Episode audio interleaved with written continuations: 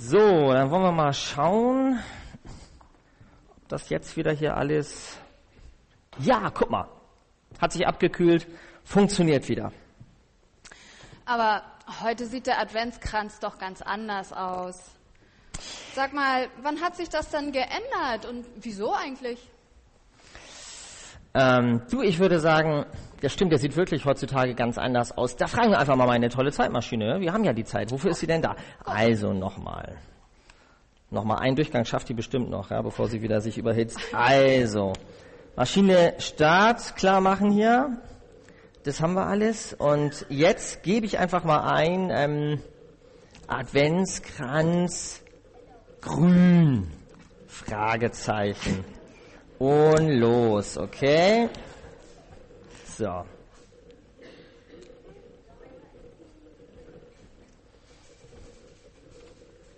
Ups. Ja, warte, die kommt gleich. Die, das ist, die brauchen ein bisschen. Ach, guck mal, hier, hat doch geklappt. Super. Ja, so, das sieht aus wie ein Adventskranz. Richtig. Also, und hier, wir sind jetzt im Jahre 1860 sind wir gelandet. Da hat man nämlich zum ersten Mal ähm, angefangen, den Kranz grün zu machen.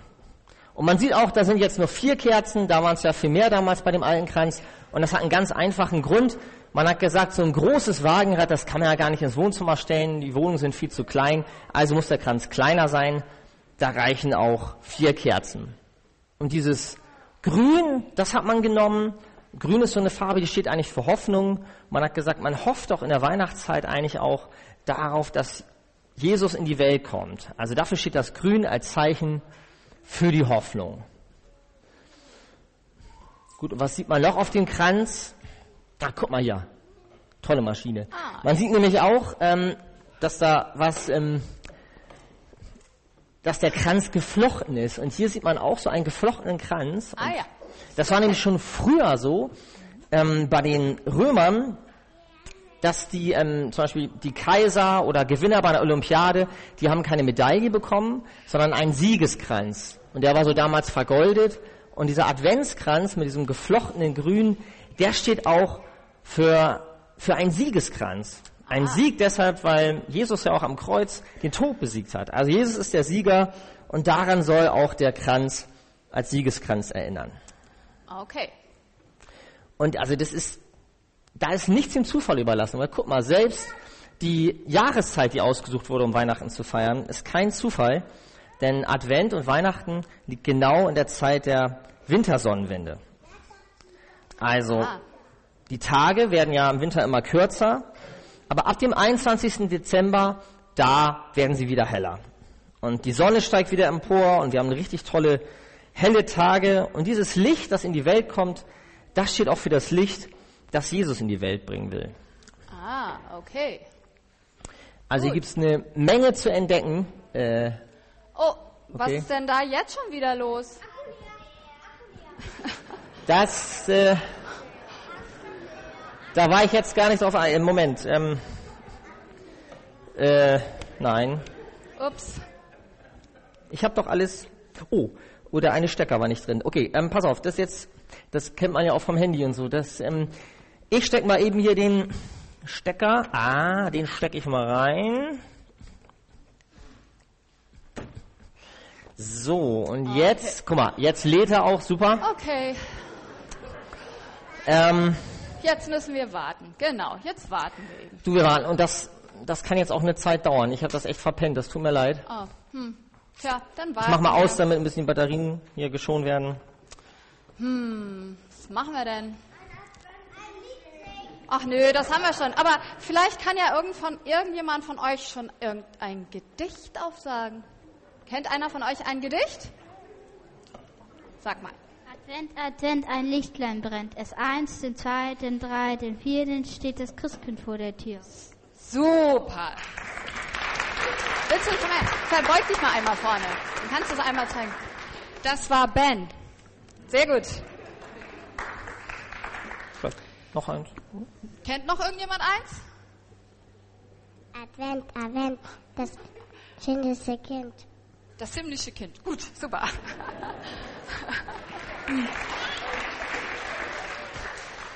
ja, reicht. noch mehr.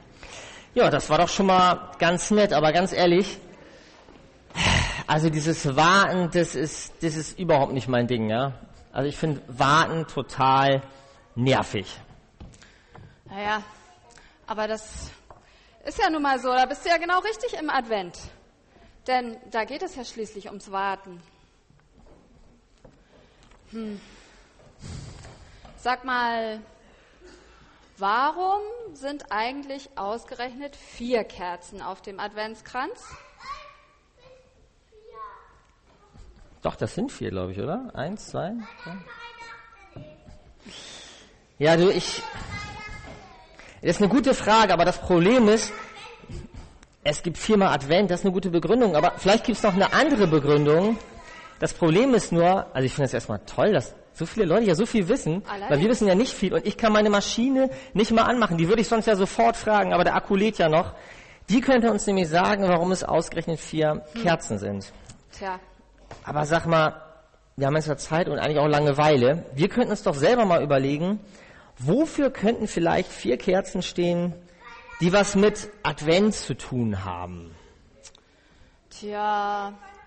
Also warten gehört ja irgendwie zum Leben dazu. Also warten gehört dazu. Ich mache dafür mal eine Kerze an. Ich warte, wenn ich morgens zur Arbeit fahre und im Stau stehe, dass der Verkehr endlich weitergeht. Ich warte beim Einkaufen an der Kasse. Ich warte, dass das Essen fertig gekocht ist. Ich warte auf meine Freunde, wenn ich sie eingeladen habe. Ich warte auf meinen Geburtstag, auf Ostern, auf Weihnachten. Ich warte auf mein Gehalt oder ihr auf euer Taschengeld. Warten gehört zum Leben dazu. Und warten kennt man auch im christlichen Glauben.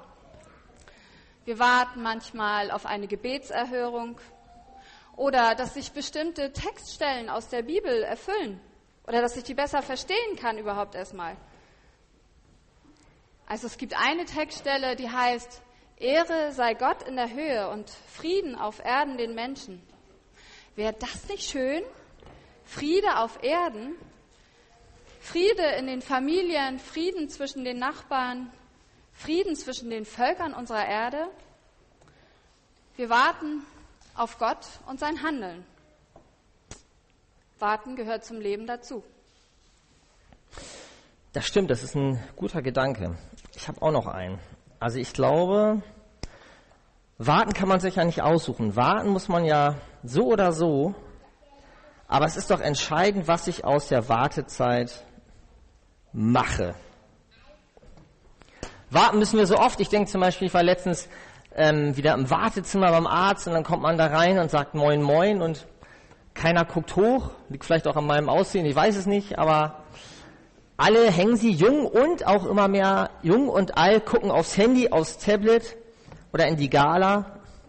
Und weißt du, früher hat man sich in Wartezimmern ja auch nochmal darüber aufgeregt, dass die Wartezeit so lang ist und ist ins Gespräch gekommen, aber da passiert gar nichts mehr. Die Gala, die da lag, die kannte ich schon. Und ich hätte auch einen richtig guten Witz gehabt, ja, den wollte ja auch keiner hören. Also irgendwie ist jeder mit seinem Warten alleine. Ich habe so gedacht, das ist irgendwie so ein Bild, jeder wartet einsam. Und es findet gar keine Begegnung statt. Und keiner rechnet auch damit, dass irgendwas Überraschendes in so einem Wartezimmer passiert. Das ist so ein kontrolliertes, einsames Warten. So ein Zeitabsitzen.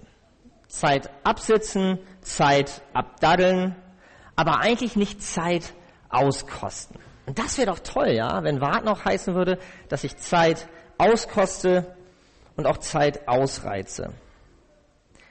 Und gerade im Advent sind wir immer wieder neu eingeladen, uns auf das Warten einzulassen.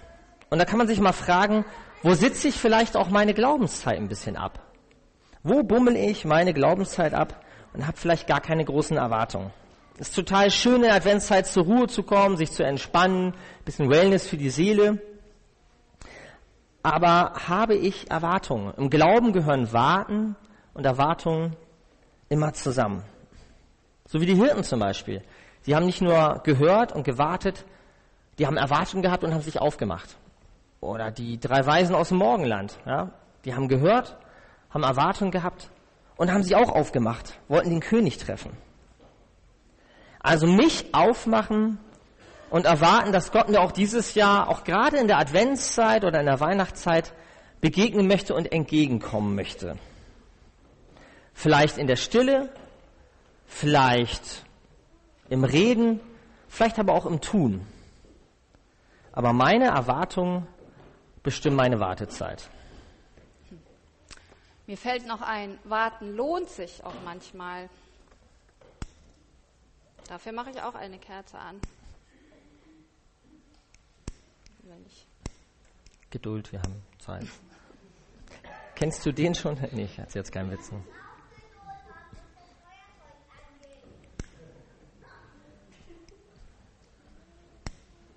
geht nicht. Doch, wir machen alles möglich. Gott. Trick 17. Warten lohnt sich, genau. Auch die dritte Kerze geht an. Warten lohnt sich. Also eine ganz besondere Wartezeit erlebt man, wenn ein Kind im Mutterleib wächst. Es war für mich jedenfalls die spannendste und längste Wartezeit. Ganz langsam wächst das Kind im Bauch. Das Kind wird immer größer, der Bauch wird immer dicker und nach neun Monaten kommt ein fertiger Mensch, wird geboren. Das war für mich das größte Wunder und die schönste und längste Wartezeit. Aber auch nach schwierigen Operationen zum Beispiel braucht man Geduld und muss man warten. Man muss trainieren, bis die neuen Gelenke wieder funktionieren, bis sie nicht mehr schmerzen. Oder auf den Führerschein muss man warten. Den bekommt man nicht einfach so. Man muss mindestens 17 Jahre alt sein, man muss Verkehrsregeln lernen, man muss sich mit der Fahrzeugtechnik auseinandersetzen und dann noch alles zusammenbringen. Was nützt es, wenn man losfährt und gleich einen Unfall baut? Es lohnt sich also zu warten. Und warten kennen auch viele Christen. Davon lesen wir immer wieder in der Bibel. Das Volk Israel hat mehrere hundert Jahre darauf gewartet, dass der versprochene Retter endlich kommt und endlich die ersehnte Freiheit bringt. Immer wieder haben sie in ihren alten Schriften nachgelesen, woran sich das zeigen wird, wie sich die Zusagen erfüllen werden. Und dann mit der Geburt Jesu, da ist die Hoffnung in Erfüllung gegangen. Warten und Hoffnung gehören also immer zusammen. Das erlebe ich auch in meinem Alltag. In traurigen, dunklen, schwierigen Situationen da ja, muss ich warten. Da sehne ich mich nach Licht. Und mir hilft es dann zu gucken, was steht in der Bibel? Was habe ich da für eine Anleitung? Da steht zum Beispiel im Petrusbrief, Gottes Worte, seine Zusagen sind wie ein Licht, das in der Dunkelheit leuchtet und Klarheit schenkt, bis es endgültig Tag wird und der aufgehende Morgenstern Licht in unsere Herzen bringt. Ich finde, das lohnt sich darauf zu warten. Das ist für mich die gute Nachricht der Advents- und Weihnachtszeit. Gott kommt zu den Menschen. So wie er damals als Mensch zu den Menschen gekommen ist und damit die Verheißung erfüllt hat, will er auch heute in unser Leben kommen. Es verändern und es hell machen, wenn wir darauf warten und hoffen. Warten lohnt sich. Das stimmt. Warten lohnt sich, aber es ist nur noch eine Kerze da. Und ich muss auch sagen, es ist so gut zu wissen, dass alles Warten auch mal ein Ende hat.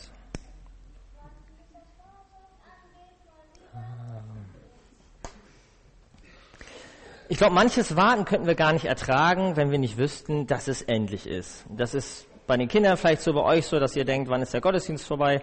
Man kann es ertragen, wenn man weiß, dass das irgendwann soweit ist und es schon die letzte Kerze ist. Das ist Heiligabend so, wenn man auf Geschenke wartet. Man könnte das Warten gar nicht ertragen, wenn man nicht wüsste, am Ende gibt es auch ein Ende. Und es ist, glaube ich, gut. Ist es nicht gut, dass alles Warten mal ein Ende hat? Und dass unser Schicksal zum Beispiel oder das Schicksal der Menschen um uns herum, das Schicksal der Welt, dass das nicht in irgendeiner unendlichen, ungewissen Zukunft liegt, sondern dass unser Schicksal, unsere Zukunft begrenzt ist durch Gott und das, was er sich für unsere Zukunft ausgedacht hat. Wir brauchen Licht am Ende des Tunnels, danach sehen wir uns. Und wenn wir mit der Maschine uns vorstellen könnten, wir können nicht nur in die Vergangenheit reisen, sondern wir können in die Zukunft reisen. Ich bin fest davon überzeugt, wir würden sehen, dass Gott uns nicht belogen hat, dass er sein Versprechen hält und dass er eine Zukunft für uns bereitet. Eine Zukunft, die über das Leben hier hinausgeht. Eine bunte, helle Zukunft, die uns niemand nehmen kann. Auch kein Trump oder sonst irgendjemand. Alles Warten hat einmal ein Ende und das ist gut so. Und das nimmt mir den Druck, aus dieser Zwischenzeit zwischen Geburt und ewigem Leben alles rausholen zu müssen. Ich muss nicht alles hineinpressen und es gibt mir Gelassenheit, mein Leben, so gut es wie eben geht, auch hier zu leben, aus Gottes Hand zu nehmen und mit ihm zu gestalten. Und gerade die Adventszeit jetzt ist Ausdruck dieser Hoffnung, die Hoffnung, dass wir Gott nicht egal sind, dass er uns nicht vergessen hat und dass er uns vermisst. Gott selber sagt, er kommt in diese Welt, er ist das Licht. Und so lesen wir in Jesaja 9, das Volk, das im Finsteren wandelt, sieht ein großes Licht und über denen, die da wohnen im finsteren Lande, scheint es hell. Oi, es ist dunkel. Wie gut, dass wir das Licht haben. Wie gut, dass die Kerzen unser Dunkles ein bisschen heller machen. Das kann ich mir vorstellen. Wenn es in mir drin dunkel ist und Jesus sagt von sich, er ist das Licht, dann wird es auch innen drin heller. Das ist ein tolles Bild.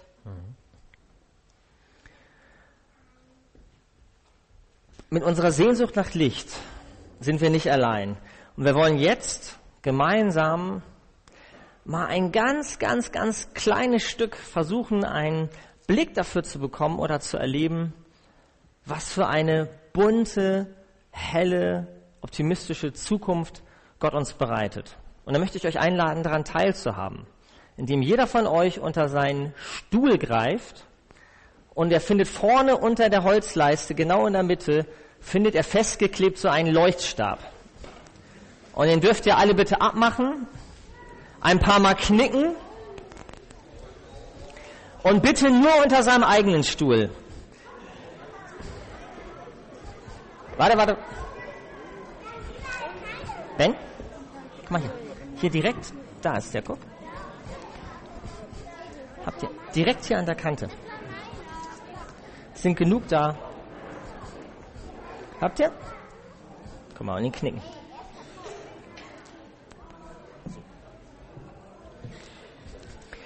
Also jeder sich bitte so einen Stab nehmen und jetzt dürft ihr alle, dürfen alle bitte diesen Stab knicken. Knicken und ein bisschen schütteln, dann leuchten die besser. Und vielleicht, ich weiß nicht, wenn ganz kleine Kinder da sind, dass die Eltern vielleicht gucken, dass die nicht gegessen werden oder nicht draufgebissen wird. Genau, jetzt kann man mit dem Schütteln auch aufhören. Dankeschön. Ja, und wir wollen jetzt gemeinsam ein Lied singen. Die Antwort. So, mach du erst. Genau. Und wenn ihr euch mal rumguckt und den Stab auch mal hochhaltet, dann seht ihr, ihr seid mit eurer Sehnsucht nach Licht nicht alleine. Wir sind mit der Sehnsucht nach Licht nicht allein und Gott, das verspricht er, wird uns nicht im Dunkeln sitzen lassen. Nicht in dieser Welt und auch nicht in der Welt danach.